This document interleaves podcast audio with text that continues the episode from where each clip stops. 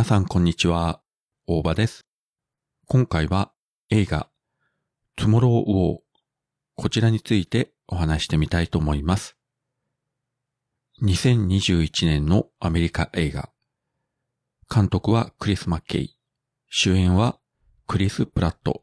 マーベルのガーディアンズ・オブ・ギャラクシーでピーター・クイルを演じてる人ですね。あとは、ジュラシック・ワールドシリーズでも主人公を務めてます。この作品ですね、昨年2020年12月25日に劇場公開予定だったんですけれども、新型コロナウイルスの影響によって公開中止。そしてこの7月2日から Amazon プライムビデオで、えー全世界に配信されることとなりました。なので、Amazon プライム会員の方であれば、どなたでも追加料金なしに見ることができます。話としては SF ものですね。えー現代のアメリカに30年後の未来からいきなり軍隊がやってきて、その未来の世界ではエイリアンによって地球が攻撃されて、もうほぼ絶滅に近い状態になってると。なので、戦力増強のために過去の世界から必要な人員を徴兵して、一定期間未来の世界で戦わせて、生き残った者は期間終了とともに過去の世界に送り返すと。まあそういう設定の話なんですけれども、まあ大抵未来の世界がもうどうしようもなくなって、それを変更するために過去に遡る。まあ例えばターミネーターなんかそうですけれども、そういうパターンの映画が多いんですが、本作はちょっとひねって、未来の世界を変えるために過去から、しかも一般の民間人を徴兵して大量に送り込んで戦わせると。こういった発想の作品は多分なかったんじゃないかなと思います。まあ言ってもそういう映画ですので、話的にはいろいろこう突っ込みどころとかご都合主義的なところは多々あります。主人公のクリス・プラットが演じるダン・フォレスターという、これ学校の生物学の教師なんですけれども、元軍人ということで、まあ戦場に慣れてるわけですよね。だからいきなりそういった環境に送り込まれてもエイリアン相手に戦うことができると。まあ普通はですね、軍人じゃないとそういったところ行って戦えないんですけれども、この話の中では、徴兵に当たった人は、ほとんど特に訓練することもなしに、もう未来に送り込んで、さあ戦えと。えー生存率が20%とか言ってましたけれども、いや、20%も生きてるのがすごいんじゃないかと思いますよね。本当にあの、必要最低限の知識しか教えられてないで、30年後の世界に行って、まあ基本的に使ってる兵器は、今現在使ってる現行兵器とほぼほぼ同じものなんですけれども、いやーでもね、かなり無茶な設定ではあります。で、具体的なネタバレはしないようにしたいんですけれども、まあその30年後の世界、遠い未来の話ではなくて、本当に近未来なんですけれども、そこでその主役の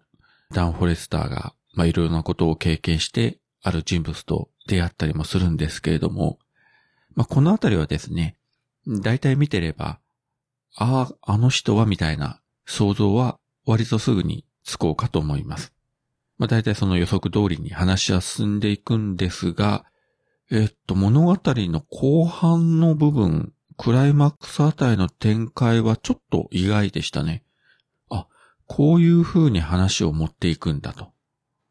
そこも少し、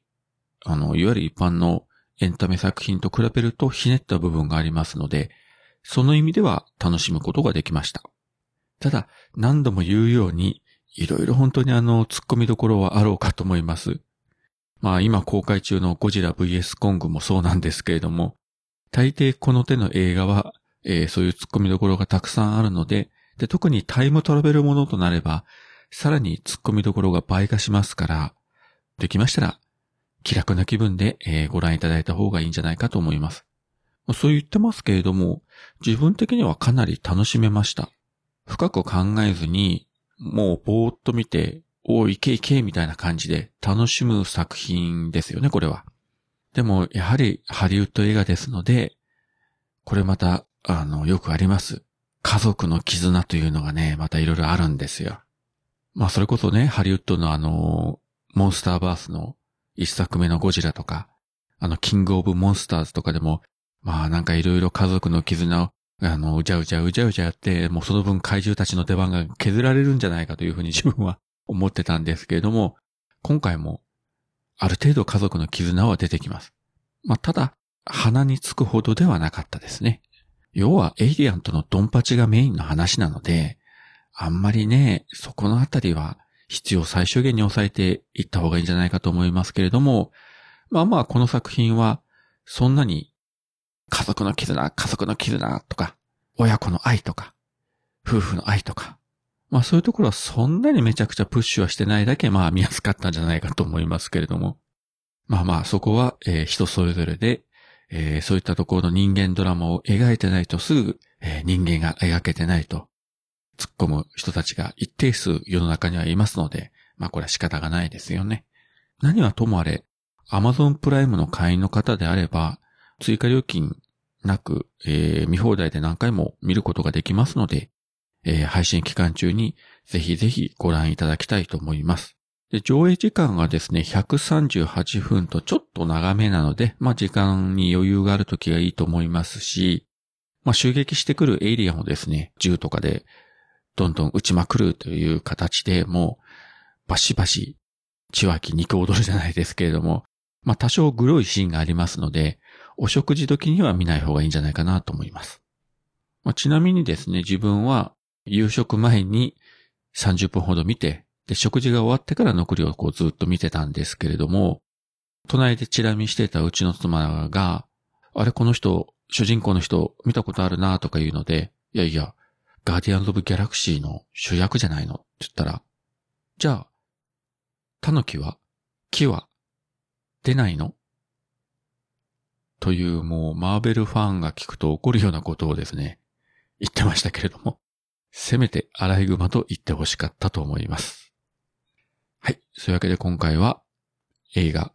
トゥモローウォー、こちらの作品についてお話しさせていただきました。それではまた。